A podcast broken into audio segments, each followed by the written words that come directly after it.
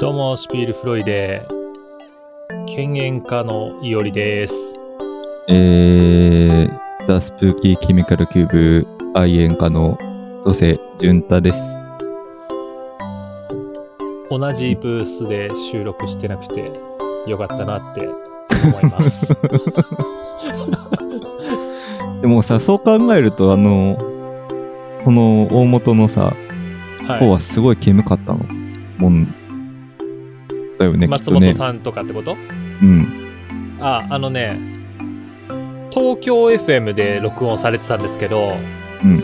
東京 FM のなんか、すごいメインの場所から離れたスタジオのうん。一角でやってて、うん部屋も真っきっきだったらしいですね。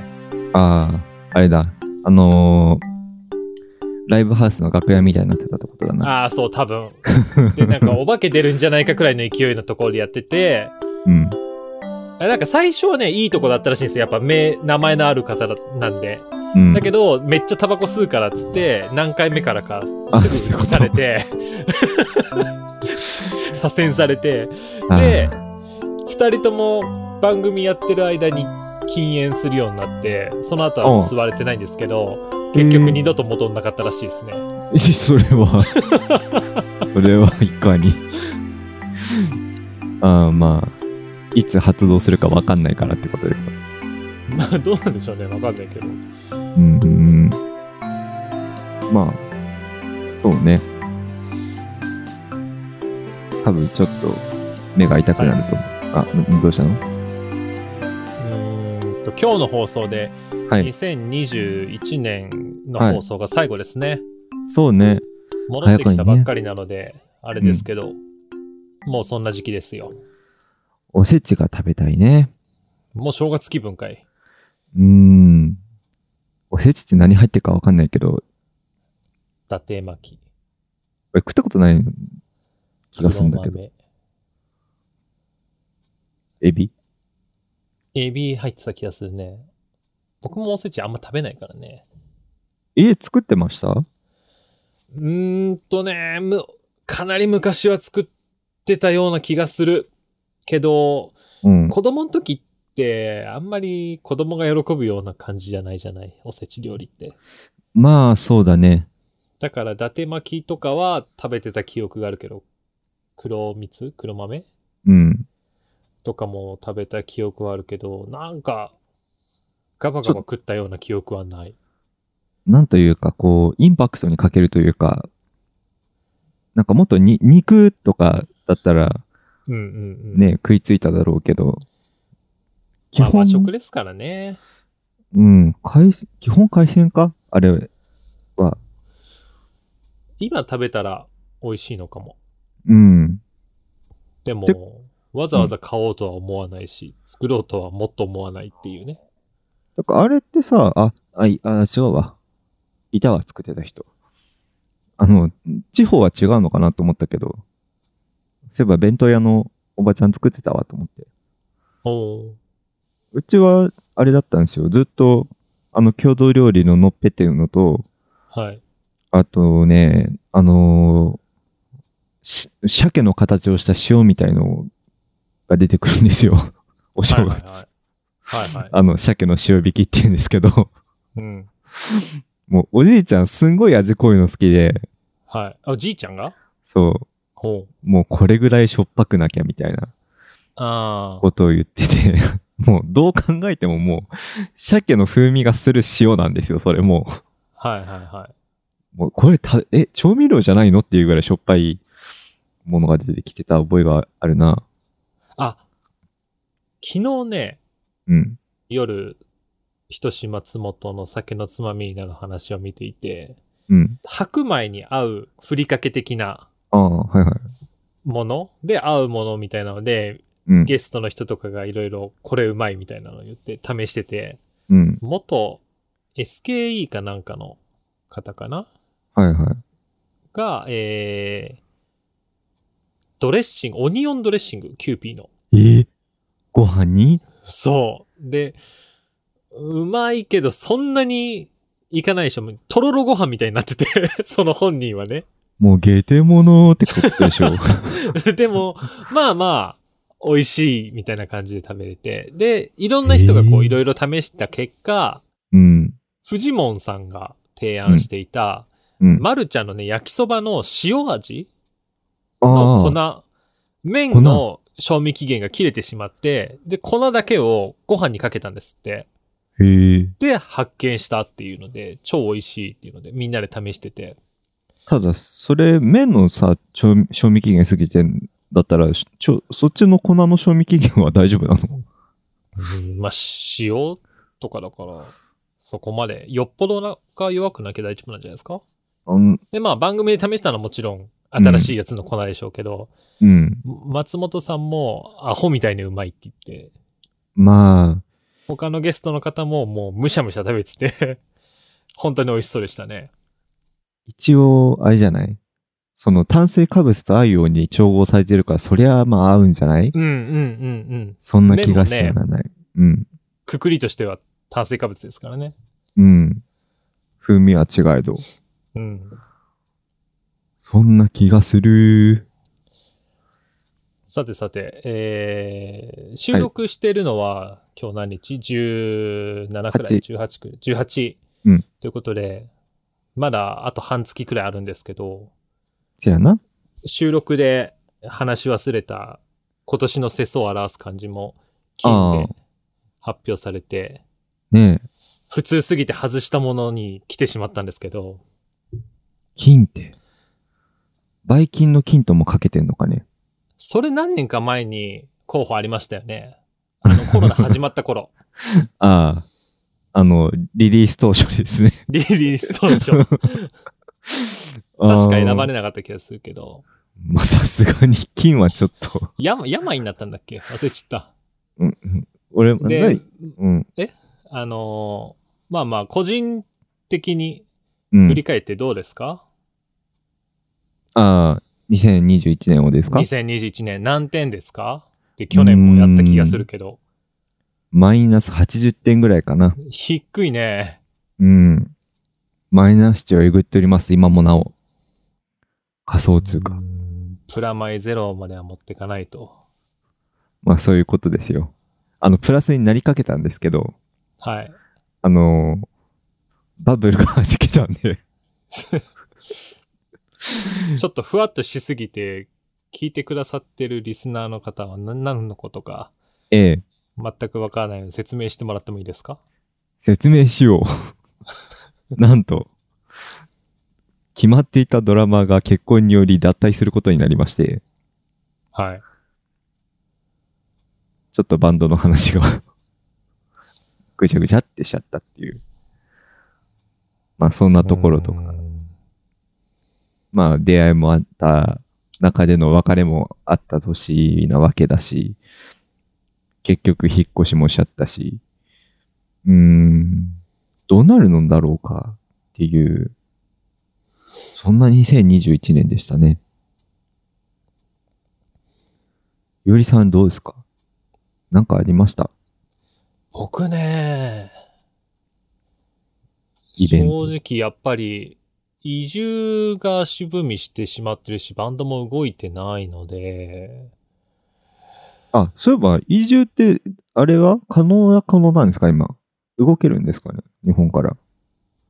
今ね、出ること自体は、うん。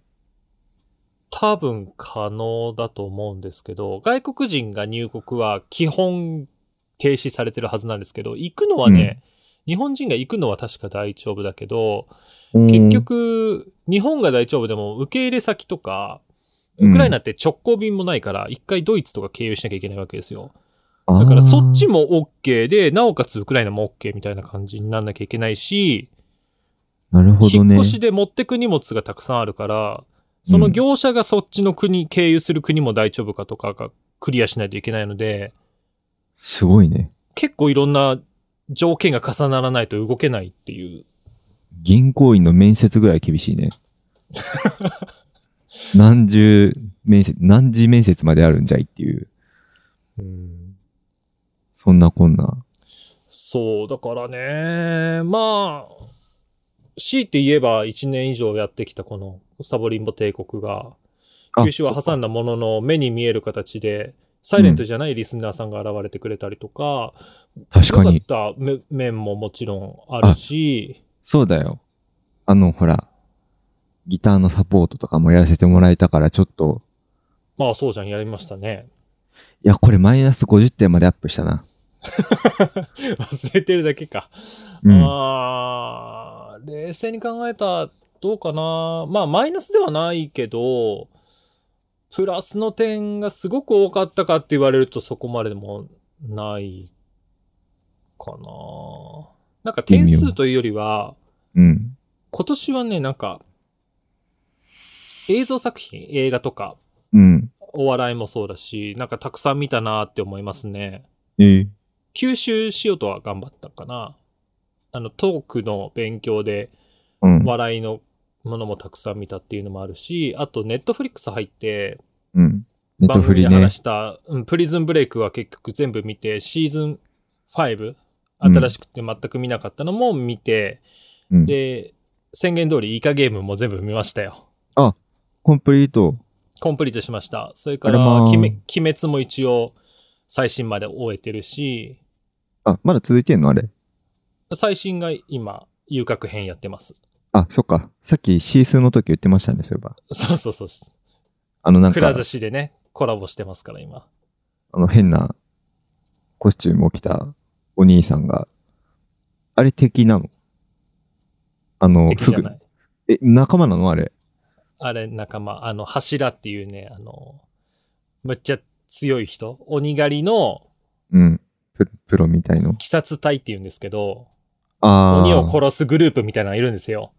あれで、だそのグループの中の、うんいろんな流派みたいなのがあって、炎を使う人とか、うん。戦い方に流派があるんですけど、それの、あの、うんそれぞれグループにトップの人がいて、柱って呼ばれる人の一人です、それは。それは、水的なものに関係してるわけ。そんなことはないさ。っきの人は水じゃないけど、うん。主人公の炭治郎は水の呼吸使いますよね。ああ。あの、剣の、剣で技出すときに水がパシャーって出ます。あの、てっきり、あのーほら、シースーは海産物だからさ、そううん。いう、なんか、水に関連したキャラクターなのかなと思ったけど、そういうわけ原でも作ない。読んでないんで、うん。あのキャラクターがどんな技を使うかはまだ見てないんですよ。あ、そうなのテね。レビの段階で。まだ2話くらいしか行ってないので、えー、そう。まだあの方は戦ってないのでね。であの、サーモンについてた、炙りサーモンについてた、うん。ああのの、眉毛すご金い人金髪、 そうそうそうそう、眉毛、目バッキバキで眉毛すごい、煉獄さんは火使うんですよ。だから炙りでちょっとイメージは合ってるかもしんない。 まあ、せやな。じゃあ、あの、お兄さんは、フグについてたから、きっと、フグの呼吸とかすんじゃないんで すかフグの呼吸ってすごいね。 膨れんのかな そうめっちゃでかくなるんじゃないなんか、あの、ほら、そんなことはないと思 う。ゴゴレンジャーの巨大ロボみたいなさ、はい。それで、あの、相手を踏み潰して終わりみたいな、そういう、絶対そんなことはないと思いますけどね。すいませんね、ちょっと、流行りに置いてないもんで、あの、こんな、しょうもないボケしかできないもんですよ。想像で語るシリーズ。うん。誰だっけなもう昔すぎてちょっと誰か忘れちゃいましたけど、うん昔あるミュージシャンだったかプロデューサー、ミュージシャンかなだったと思うんですけど、マイケル・ジャクソンが好きすぎて、うん。で、もう新作が出るときに楽しみすぎて、プロモーションで昔ってタイトルだけ先に発表されたりとかあったじゃないですか。まあ今もか。でそのタイトルが発表されて、スムースクリミナルって出たときに、うんスムースクリミナルってどんな曲だろうって想像しすぎて自分でうん自分のスムースクリミナルを作曲したことあるっていうエピソードで聞いたことあります ね。聞いたら全然違ったって当たり前な結果だったらしいんですけど。 それ今の時代 YouTube とかでできそうですね。あタイトルだけ言われてどんな曲かあ、な想像してみたい作曲してみたみたいな ね。な どれくらい合ってるかなっていう。あ、それで言ったら僕あの、うんセックスマシンガンズのあんちゃんがプロデュースした桜塚やっくんのうん激マジムカつくは、ほぼ、ほぼ当たった。うーんうん想像が。なぜなら、8文字だから、うん。ゲーキーマージームーカー作れね。うん絶対あの、激ムジムカつくっていうのをサビでうん連呼するパターンだろうなと思って。で、そんなにメロディーはうんメロディックじゃない感じだろうなって思ったら、うん。結果リリースされてきあの買って聞いたら「激マジムカつく激マジムカつく激マジムカつく超うぜえうぜえ」っていうサビでしたねまんまやね。そうあんゴーちゃんストがラ好イきタすーぎてゴーストライターできんじゃない方向性は合ってたあんちゃんがレコーディングでどのギター使ったとかも当時なんとなく分かってましたからね、で雑誌見て答え合わせしてあやっぱこの曲はうこのん。ギターだったみたいな、ちょっと、加入したいんですけどって言ってみたらどうですかセックスマシンガンズにうん。うーん。あの、オーディションが行われた時は、うん。応募してみようかな、どうしようかなって迷ったんですけど、うん高校生くらいまでの時だったら、間違いなく応募してたんですけど、あら。なんか大学生くらいの時ってもうんう、。漠然と海外行ってやりたいとか、うん。パワーメタルでやりたいっていう方向性とかも見えてきてたんで、なんかちょっとあー違うかなって思い始めてしまって、方向性の違いが。まあ方向性が一緒だからといって受かったとは思わないですけど、もちろんね。ただでもその後の今後のセックスマシンガンズをずっと見てきた時に、やっぱり自分が好きだったセックスマシンガンズとはお音楽性が変わってしまって、ああ。うーん、受か、仮に受かってたとしても、うん。なんかすごく熱意を持ってセックスマシンガンズで入れられたかなって考えた時に僕はちょっと、やっぱりモヤモヤしてた気がして、まあ、地獄のレコーディングもありますからね。 そうね。詳しくは、なんだっけ、Living in USA っていう DVD。YouTube にも上がってたかな見るとね。なかなか、シビアな シビアだったね。空気がね、人間性が壊れてく感じが。あれでもね、当時メタリカがセイントアンガーっていうアルバム作った時のドキュメンタリーで、うん。サムカインドオブモンスターだったかななんかドキュメンタリー映画作ったんですよ。うんうん。それのパクリなんですけどね。あパークリっていう か、まあ、意図して演出したわけじゃないけど、うんメタリカもなかなか面と向かって、ファークって言って、ドアバーン閉めて出てくとか。うん。あったそのういうそういう感じのね、なんかギクシャクしてるところで、セラ、セラピスト入れて、なんかレコーディング進めていくんですセよ。ラピスト。すごいガチだ。病んじゃうじ ゃん。ジェームズが、そう、薬物じゃなくて、アルコール依存症になってたりとか、うん。そういうのもあったりして。で、それを乗り越えて、アルバム作りました、みたいな、ああ。何年にも及ぶドキュメンタリーの。なんか脚、脚本の香りがするけど、どうなんだろうなどうなのその辺。 っていうとこですね。わかんない。あ、これ挟んどかなきゃ。うんこの番組は YouTube をキーステーションに、アンカー、Spotify、Apple や Google 各ポッドキャストで放送室の構成を丸パクリしながら元同じ職場の2人の雑談をお送りしています。おう新しくなったね。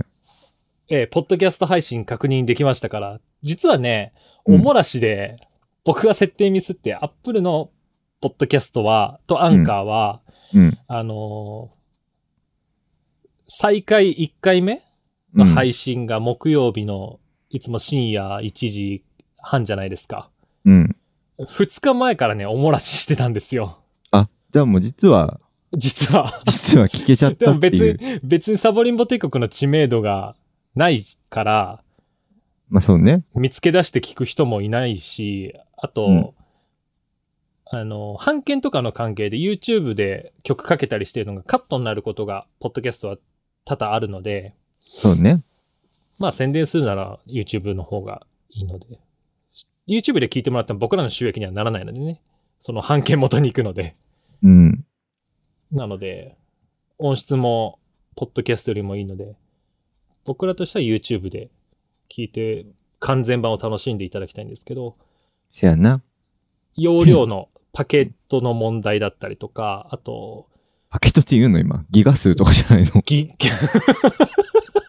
パケって、おじさんもダダ漏れですよ、そ れ。パケ放題っていうのがね、 もうパケホの時代ではないのですよ。えー、なんだっ け。あ、YouTube、あの、開いとかないと、動画開いとかないと基本的に見れないですけど、そうポッねド。キャストは、まあ、バックグラウンド、ね。画面閉じててもね、うんうん再生できるので、まあ、そっちの方は好みだったり、遠くだけ聞きたいという、 稀有な方が。そういう変わった方は、そっちでもいいんですけど。はい。うん。いや、 Spotify で聞けるってすごいよね。ね、なんか、時代の波に乗ってる気がするわ。まあ、Spotify 二人とも契約してないから確認はできてないんだけどね。あれ、俺一応入れてますよ、インストール。え、でも会員じゃないでしょなんか、でも、無料版でなんか聞けますよ。あ、そうなの多分あじゃあ後で試してみようかな。ラジオは検索したことないですけど、曲は普通に聞けましたよ。なるほど。ちょっと聞いてみますかね。なんか、有料版だとなんだっけ、広告がないとか、あとアルバム再生した時に、なんかシャッフルで流れるらしいですよ。なんかそうの、ーん。あ無料の人がそうなんだ。スポあ、通りで Spotify ってユーザー多いわけだ。無料で使えるなら。うん。だから、みたいな話は聞いたことがあるけど、まあ、俺もなんかあの、知り合いの、その、インインディーズっていうのはいはいまあはい。その、そういうアーティストの人の、あの曲が、が聴きたくて、ちょっとダウンロードしたんだけどさ、まあ、インストールっていうの、うん。はいはい。でも一応ね、なんかその人聞いたときはもう曲順そのままで再生されたけど、んちょっといまいちよく分かってないところもあるんだな。なるほどね。うん、映画の話戻っていいですかどうぞ。映画って普段見ます見ません。今年見た映画ってエヴァンゲリオンくらいそうだね。エヴァとクレヨンしんちゃんあーか、あとね、下妻物語だね。あ、なかなか古いとこ行ったね。うん。見るとしたらそれぐらい。僕も結構ふ、ネットフリックスで昔の見たりとかもしたんですけど、うん。最近ラジアンリミテッドって山田久志さんのはいはい。昔の名作だけど実は見てなかったこんな映画ありますよみたいな紹介の話とかがうあん。って、で、うん、番組後半多分収録なんですよ。うん3時、5時って。うん。で、その時間にそういうフリートークで映画の話とかするんですけど、みんな、じゃあこの映画を見といて、宿題ねみたいなノリで、うん。で、次の時にそれを話すみたいな感感じのがいくつかあって、ベンジャミン・バトン、数奇な人生だったかな。あら、それなんかタイトル聞いたことあるぞ。そう、タイトルは僕も知ってたの。あれもしかしてあの、年齢がどんどん戻っていく人あ、そうそうそうそそれね、すごい見たかったんだけど、結局期限切れで見れずにいたんだ。う。なるほど。それをね、僕見たんです。面白かった、あれ。長いのよ。長い 3, の。 3時間くらいあるのよ。だけど新エヴァンゲリオンだけど、よかった。えー、感動ものなのそれはやっぱり。うーん、どこまでネタバレしていいかね。まあ、新作じゃないからあれですけど、うん。がっつり言うと、まあ、生まれた時にすでにおじいちゃんなんですよね。体はちっちゃいけど。顔面とかえ画面もしわしわ。を、それがで赤ちゃん人間が出てくるわけですかじゃあ、お母さんいやが。まあ、特殊メイクなのかなうん。だと思うんですけど、で、その親に捨てられちゃうんですよ。えーまさかのポイ捨て。呪われてる的な。うん。まあそうだよね。普通に考えたらびっくりするよね。お父さんに捨てられちゃうのかなで、お母さんは、あの、確か産んで、すぐその時し亡くなっちゃうんですよ。ああ。捨てられて、拾ってくれたうん。親に育てられて、うんで、。その親が働いてる、里親が働いてるところが、老人ホームうん。みたいなところで働いてて、で、みんなと同じおじいちゃんとかなんだけど、うん。ベンジャミンは子供だから好奇心とかはすごく強いのよね。あれは知識とか喋れたりは知識とかも、するのもちろん、あの、なくて、おーで、すごく年老いた老人たちとだから、結う局ん言葉もそんなに流暢じゃなかったりとかしても、そこまで違和感がなかったりとかするわけですよ。うーん。知ってるはずのもの知らなくても、それはボケてしまったと見られる可能性もあるじゃないですか。あ老まあ人の見た目だったら。うん。そうそうそう。で、だんだん若返ってくから、今度、うん全。然車椅子で歩けなかったのに、歩けるようになったりとかうん。してくわけですよ。それさ、はい。あの、どんどんさ、年齢が若くなっていくわけじゃんはいはい。え、最終的にどうなるの精子と卵最子後まにでと分解されるの最後までともうちょっと説明していいあ、ごめんなさい。すいません結末が気になっちゃって、もう仕方が話すなかっ話たすの。。あのね、うん子供って、なんかちょっと変わった人とかでも偏見なく持って見えたりとかする子って多いじゃないまあ嫌がってっていう子もいるけど、うん。本来同級生くらいの女の子と出会うんですよ。うーん。で、その子はなんか、あなたはちょっとみんなと違う気がするとか言って、うん。で、机の中で夜忍び込んで二人で秘密を打ち明け合ったりとかするんですよ。だけど、うん。その女の子のおばあちゃんが発見して、うん。ベンジャミン恥を知りなさいとかって、えやらしいことしてると思って、怒られちゃったりとかして、そんなことないな、本当はただ友達が欲しかっただけなのにみたいな切ない感じであら書かれていくんですよ。で、どんどん若返っていくから、うん。おじいちゃんだった人もうん。ベンジャミンは若くなって、誰が演じてるかっていうのも、そこで絵的にはわかるんです、我々は。視聴者は。ああ。ブラピなんで。ですよ。ブラッツピッ ツ。なんで複数形したの ブラピ。いや、複数にいるかなと思って。で、そのん渋い感じのおじさまくらいの年齢うん。の時に、ちょうど、あのーさっき話した、 はい幼馴染くらいの女の子は、はい17歳くらいでなんかちょっと年上の人とかにも憧れるみたいな。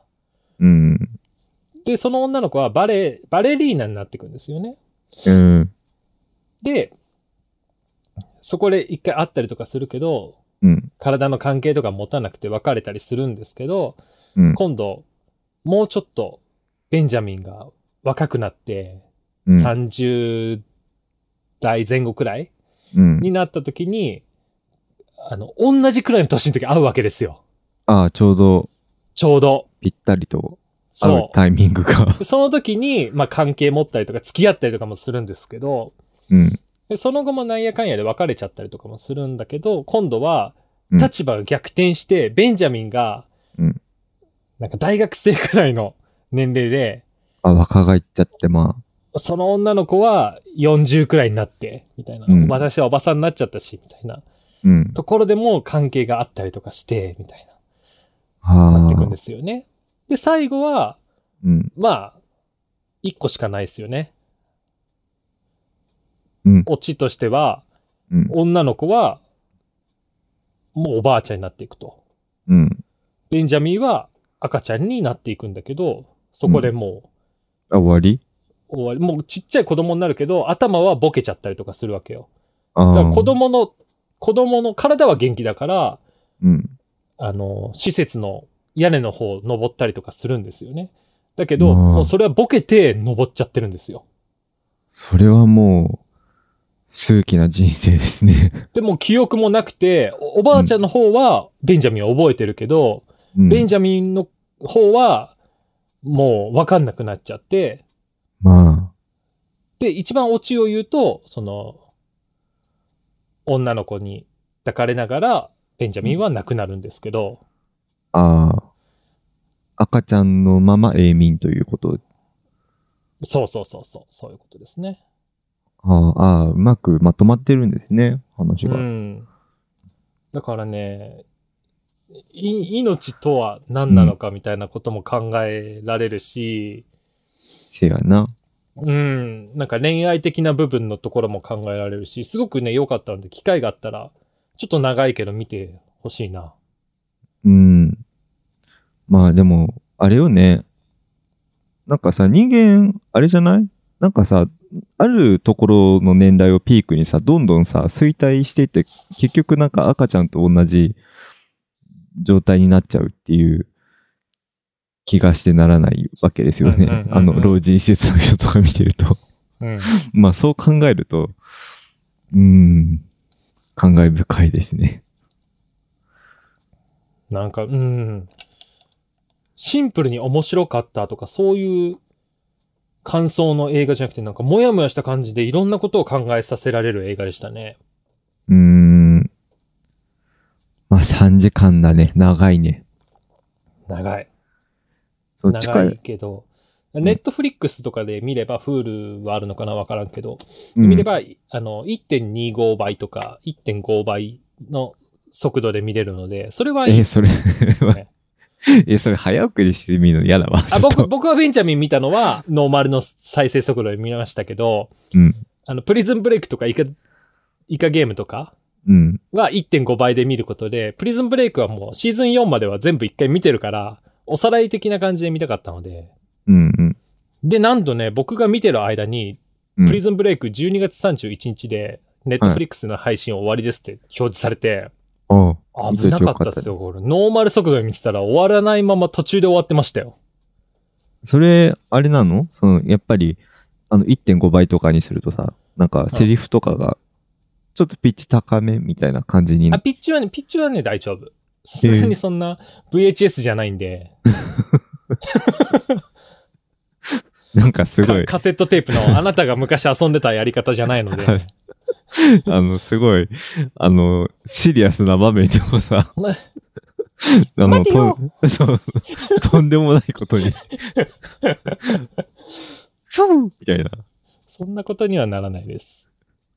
あ、じゃあ事故が起きないあ、ってことね。で、あの、あれですよ。ネットフリックスはね、一時期自分契約してた、まあ自分じゃないんだけど、はい。あの、同居してた人が、いたんだけど、その人が契約してて見てた、あの、ブラックイズニューオレン、あ、え、オレンジイズニューブラックなんか、逆だな。んあのね、全く逆だな。女性刑務所ああ、女の人の刑務所のなんか物語なんだけどすごいねなんていうの人間ってこうこうなんだよねみたいなさうん。あのー信じてたはずの人がさ突然裏切ってきたりするわけよ。うん。えどうしたあ、のやべ、大きな話 した。いや、ネ何ッしトフてリんのックスで、ネットフリックスで、実際探してみようかなと思ったら、アクセスしたらめっちゃ声が入ってしまった。えこれ大丈夫かなうまいこと、編集を試みてみるが、はい失礼。突然見始めたのかと思って。あ、そう、なんかね、結構、あのーうーん、セクシャルマイノリティのところもあったり、まあ、どこにでもいるよね、そういうおつぼねさんみたいな なあ人がいたりね、なんか、うん、なんというか、世界は共通しているのだろうかって、ちょっとね、ふと思ってしまうところがあるんだけど、まあ面白いんで、まあ、時間があったら、ちょっと見てみると面白いかもねっていう。 そんなことを歌ったのが今日の曲なんですってうんうん、飛ばすね。1.50倍ぐらい飛ばしたね、今。 そんなことろそろ曲いきましょう か。行きましょうか。うんじゃあ、説明をどうぞ。説明を、じゃあ、説明紹介、紹介を。うん。新しくまた再開ってことでね、一からちょっと自分の音楽を紹介しようということで、今日はザ・スプーキー・ケミカル・キューブで太陽面着陸。 Five, four, three, two, one, zero. All engine running. Liftoff. We have a liftoff. 32 minutes above the hour. Liftoff on Apollo 11.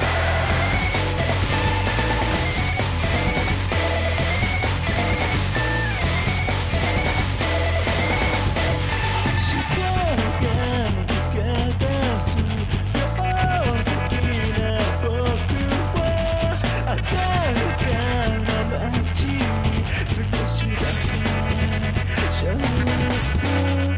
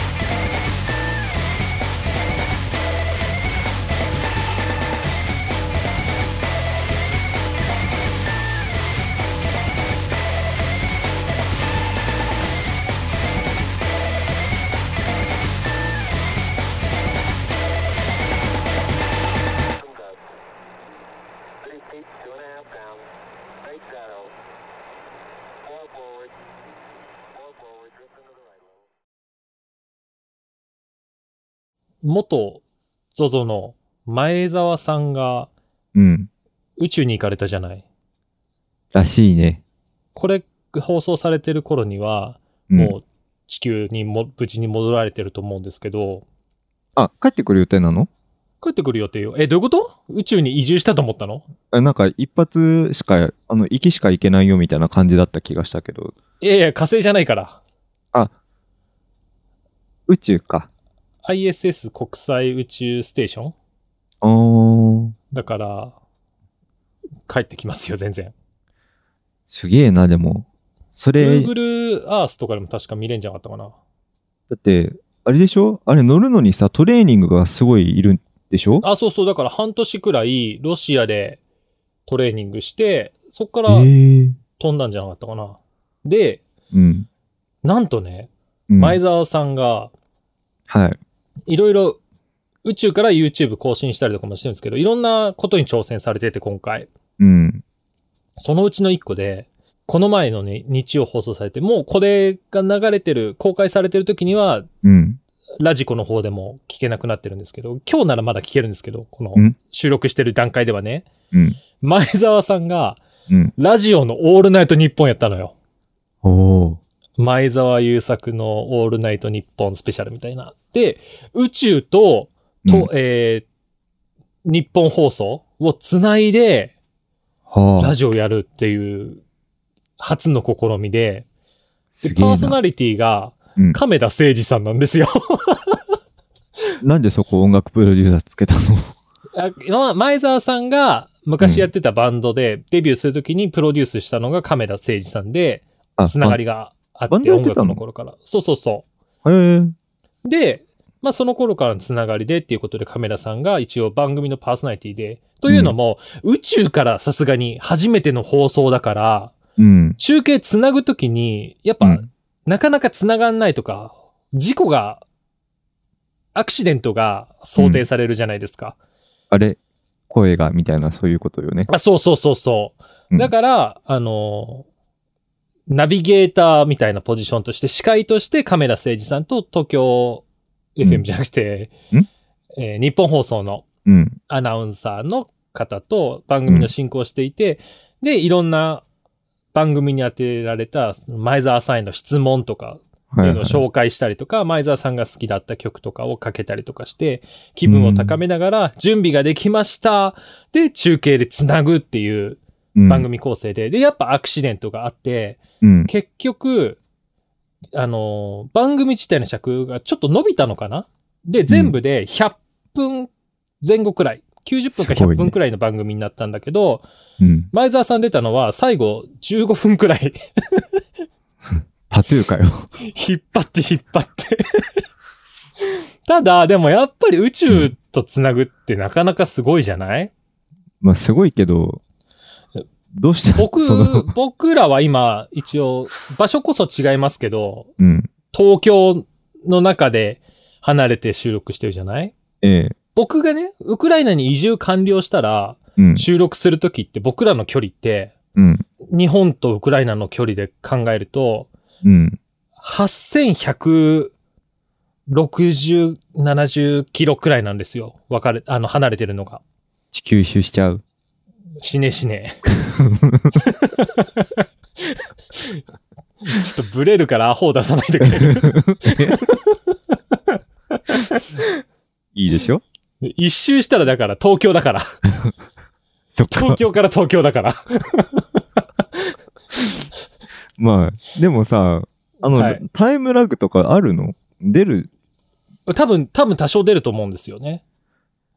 で、まあ、コース8000 8200はないくらいの距離になるんですけど、うん。宇宙だから、宇地球宙。と。宇宙は何キロメートル先なのどれくらいだと思いますうーん。そのヨーロッパと日本がだいたい8000ちょっとくらい。っ 8000? そしたらもう10万キロとかじゃないのて思うじゃないですか。うん。国際宇宙ステーションとうん地球の距離400キロ。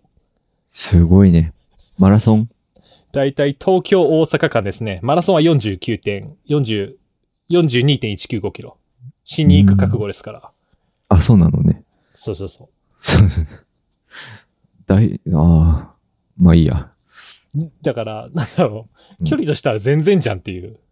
まあね。もちろんすごい、すごいことですけど、宇宙とつなぐって。うん。だけど、距離で見ちゃうと、僕ら、20米くらいになりますから。うん。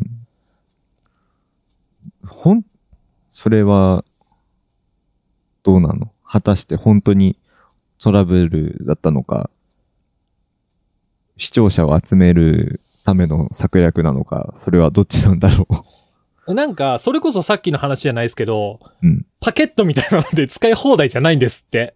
宇宙とイあ、ンタそうーネなットをのつなぐとはいえ。へえ。そう、なんか1日何ギガみたいな決まりとかがあるらしくて。ああ。じゃあその中でやるしかないから、じゃあ、たピだンポイントから多分そういうのも、うん、あって。で当然テストは1回くらいやってるでしょうし、は、おいくら万円発生するんでしょうね。たくさんでしょうね、それはね。恐ろしい。まあ、ってゾいうゾタウンだからそね。んな、そんな宇宙の話でした。もう、そんな時代になってしまったのね。うん。でもなんかやっぱりまだ民間で旅行行ったりとか、うん。宇宙で暮らしたりとかっていうのには、やっぱまだまだ厳しいって前澤さんも言ってましたね。うーん。正直。そのトレーニングとかもストレスすごいし、かなり頑張んなきゃいけないし、うん宇。宙行ったら行ったりストレスもなかなかたくさんあるから、うん。なんだ僕的にはうん、下世話な話しますけど、うん。剛力さんと一緒に宇宙に行かれて、国際ステーションでセックスしてみたっていう話を聞きたかったなっていう。それ、ポルノハブであげたら大儲けじゃないそうそうそうそうそうそう。 またそこで、やり手だね。どうなのかな一発バンって腰打った時に離れてくのかなどうなんでしょうね。なんだっけなんかね、物理の、物理エンジンだったっけななんかそれはいはいで宇宙にいるとどうなるみたいな動画見たことあるけど、なんかそもそもがなんか、あれなんじゃないなんかそんなに、こう、腰をシェイキングすることがあんまりできないのかななんじゃないのなんか。腰、相手の腰を持ってなんかタッチバックみたいな、ほ完全にホールドした感じだったらいけそうな気がするけど、ペンみたいにくるくる回っちゃうの かななんじゃないなんかすごい絵面になるんじゃない興味はやっぱ尽きないじゃないですか。のそこ、そうだね。あのーオナニーは絶対あると思うのよ。だし、うん。あの、排泄という行為自体はやっぱあるから、うん。そんなになんか想像がついちゃうんだけど、うん。おせっせの方はさ、まあしたことある人いるんでしょうけど、それをニュースでやったりってないそうじゃだない。ね。だから知りたいなと思って、なんか前澤さんだったら、ポロって言ってくれそうじゃない なんとなく。え、そう、そんなキャラなの俺あの人のことあんまり知らないんだけど。あの、うん。剛力さんと付き合ってた時も、なんか二人でうん。いろいろやらかしてた方なんで、はあ。キャラ的になしではない、あり、ありよりのなしというか。 まあでも、俺の想像的にはなんか回転、回転ベッドのことが回転しそうだな。なんか、いやえ、そっちの回転僕、縦に回転する気がするな。ああ、それもありえそうですね。そして、ただ、のの字みたいに腰を動かした竜巻扇風機みたいに動くのかな。スピニングバードキックみたいなことができるじゃないですか。 すごう い、んあの、未来感ありますね、これは。ね。体内の方は、重力が、なんか、排泄が難しいっていう話は聞いたことあるんですよ。ああ、多分水分が動いちゃうから。うんっていうことは、例えば変な話、ゴム否認しなかったら妊娠しやすいのかとかね。ああ、不妊の傾け。ねえそういう宇宙旅実行験とかもね、できたら面白いですよね。実験でやるようなことじゃないんだけど。ちょっと道徳的に疑われますよ、それだからは。コロう宇宙コロニーとかがさ、うんやっぱりできてったら、そうだね。ねえいろいろデータが集まってくるでしょうから。はあ。で、あれはウーバーイーツとかは宇宙に届けちゃったりしちゃったりし、なんか、なかったでしたっけそれは知らん。なんか、なんかさっきツイッター見てたらキャンペーンやってて、え、じゃあ、チャリンコ乗って ET みたいに空飛んでくってことうーん、じゃないなんか画像も ET みたいだったよ。 あの、そて、んな、そんなことあ るね、見て、見てみて。こんあの、多分プロモーションかなんかでね、多分流れてくると思うよ。えーちょっと後で調べてみる。そう、あのね、ほんと絵面も、えの ET のパッケージみたいな感じになってた。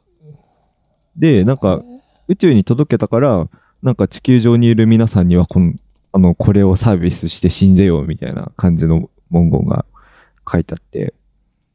え、まあ、それ前澤さんの話うーん、関連なのかな別なのかなちょっとわかんないけど。あ、ウーバーイーツ宇宙にデリバリー。前澤さんが。あ、やっぱり社長であ、違うよ。前澤さんがウーバーの仕事として缶詰を、あの、あ、箱なってこと宇宙士へ渡したっていうので、ああ。じゃあ、あれだ、バーガーキングとかを決して届けに行ったわけじゃないわけね。そうね。なんだ。でも宇宙でバーガーキング食うってなったら、分解されそうですけどね。されるね。そしたら、あの、いらない具材抜き取り放題じゃないいる素材もなくなってっけど。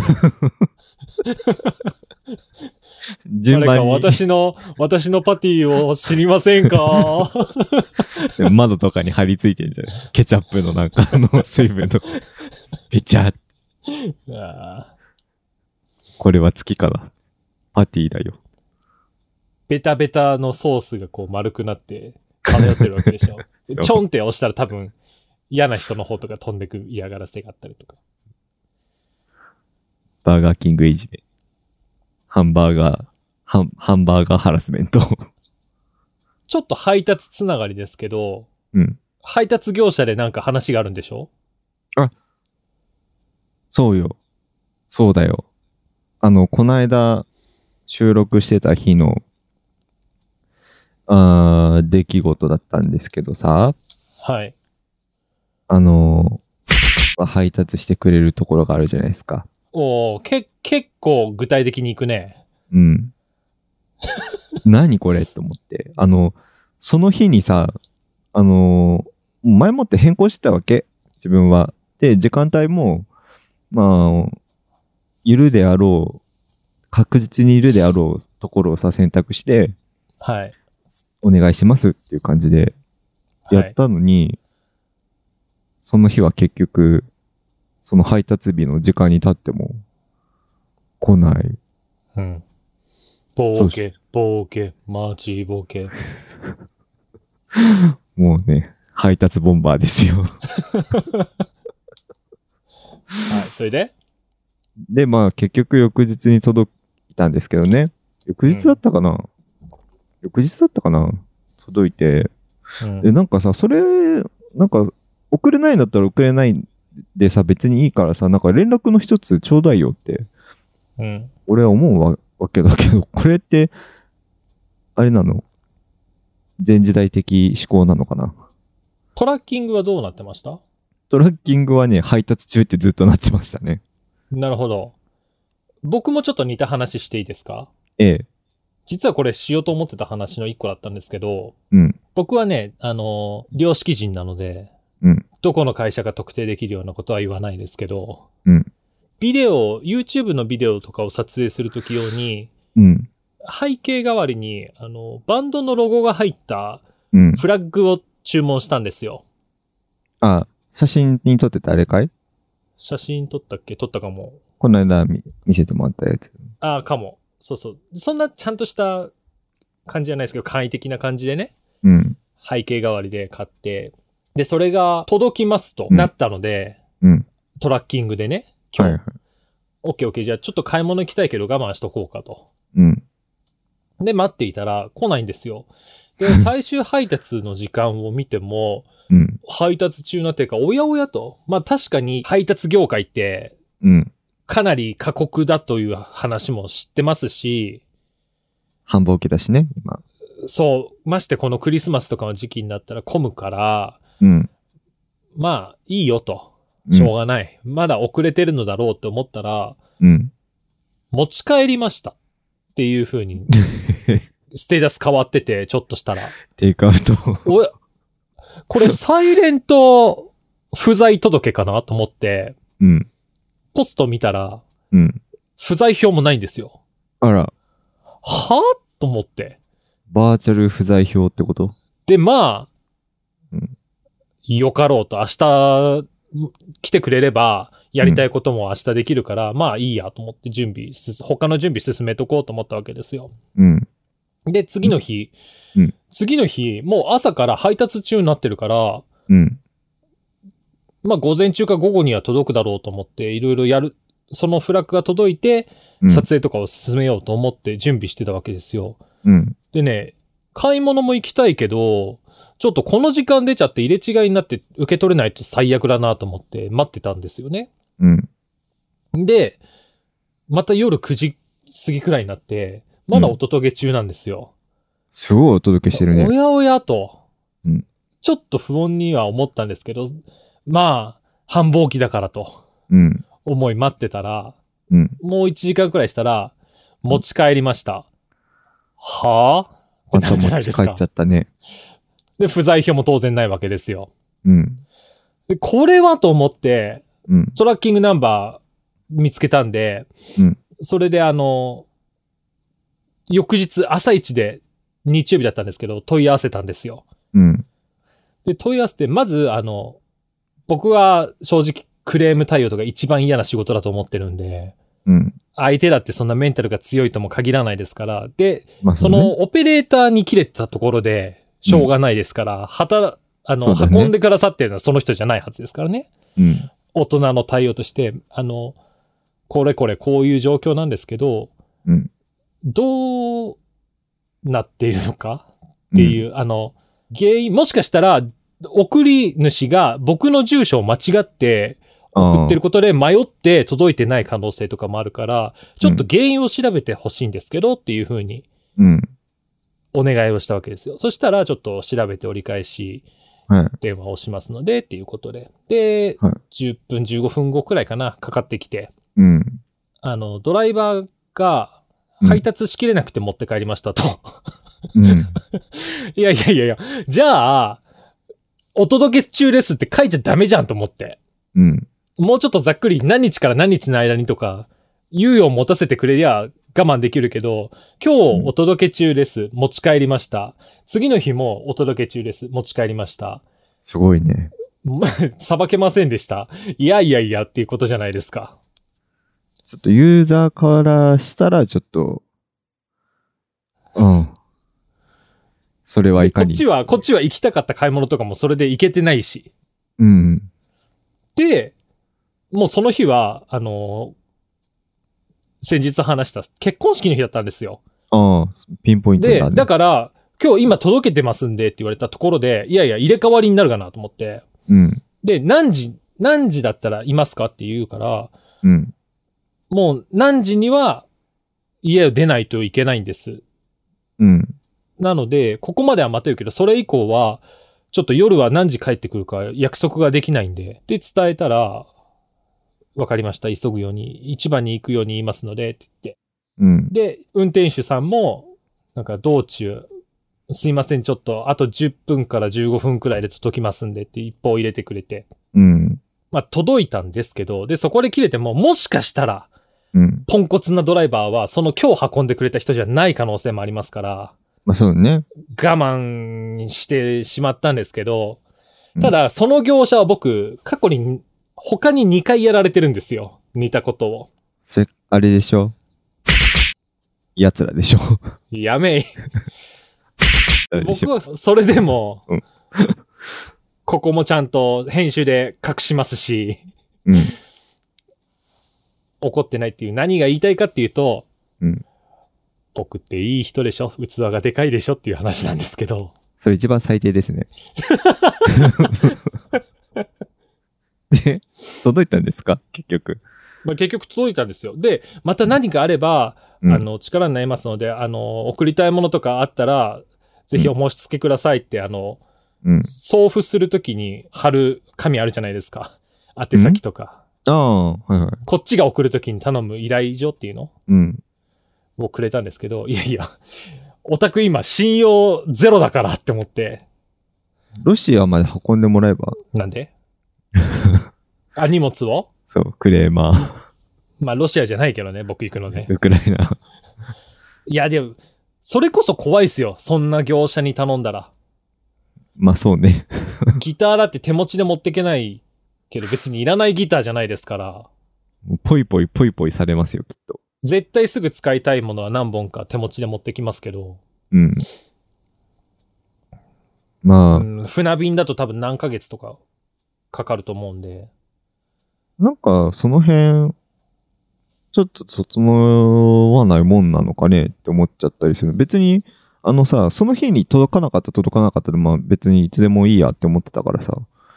でもその日に届けますで届かないんだったら一歩欲しくないですかそう。なんか別にさ、その電話じゃなくてもメールでもさ、うんうんうん。いいじゃんうん。まあ超お怒りとかそういうわけではないけど、 うん。なんか、その辺どう、どどうしたって思っちゃう。だでも最近のところ。結局その遅延のせいで、うん。予定は崩れたから、 やりたかったことのね。うん。なんか別に、そうね、俺は出かけたければ出かけちゃうけどね。あその時間に入れ違いで、うんほんの10分、15分いなかった間に不在票届入ってて、うんで、それが午前中なら再配達で午後、うん、もう一回依頼っていうのもできますけど、でも、そしたら別の遅日かにったらもうあ明日とかってなったりするじゃないで、ほら、休みの日にこれをやりたいとか、例えばこの僕が普段使ってるレコーディングとかのデスク、う。うん。デスクね、レコーディングデスクがうん、うん。つく机がはいはい。あの、組み立て式だったんで、うん休みの日に頑張って組み立てようと思ってたのに、うん。土曜日に来ない、日曜日に来ないってなったら、じゃあ、月曜日来られても、みたいな。まあ、そんな組もみん。立てができないし、ってなるじゃないですか。 そうそんなもん年末なんだから仕方ないじゃないですか、もう。いやいやいや、それは年末じゃなかったのよ。ああ、そうなのそうそ繁忙期じゃなかったの う。繁忙期じゃなかったのよ。それはね、クレームつけていいと思いますよ、普通に。でも、僕は、クレームつけないわけですよ。なぜなら、器がでかいから。はいはい。そうですね。っていうか、うーん。いや、怒りたい気持ちは本当にあるんだけど、うんその本人に怒らない限りは、せやんな。自分に言われてもって相手も思うだろうしじゃそあの人はその人で、ね、自分の責任じゃないのにこう胸くそ悪くなるわけじゃないですかそいつ呼べよ、つって。もし、本当に怒ってたらそう言っちゃうけどね、俺。僕はやからじゃないんでおめえじゃねえんだったら誰が配ってたんだよっオフホワイト着てるようなやからじゃないん て。でいや、そんなところで私は、 あの性格がや歪んだりしませんよ。そんなちょっと嬉しい、嬉しくなっちゃった。あの、ね、クリスマスプレゼントで自分への買ったんですけど、オフホワイト。いいじゃない本当は今日着ていこうと思ったんだけど、先週クリスマスの話したら全然楽しい話にならなくて暗い 暗い雰囲気になってから寂しいところはごそっとカットしま したよえ、そうなのそうよこれ今年ちょこっれと、これ聞いてる人気分暗くなるわと思ってあなたの話は結構カットしちゃったよ、あの、大丈夫です。ちょっと持ち直しました。これで。はい、よかったよかっ紐が可愛いの。たまあねこれであの放送日的には年もまたぎますからリセットしてね、そうだね。いい年にしていきましょうはい。はい、来で年はも来年もまたよろしくお願いします良いお年を良いお年を。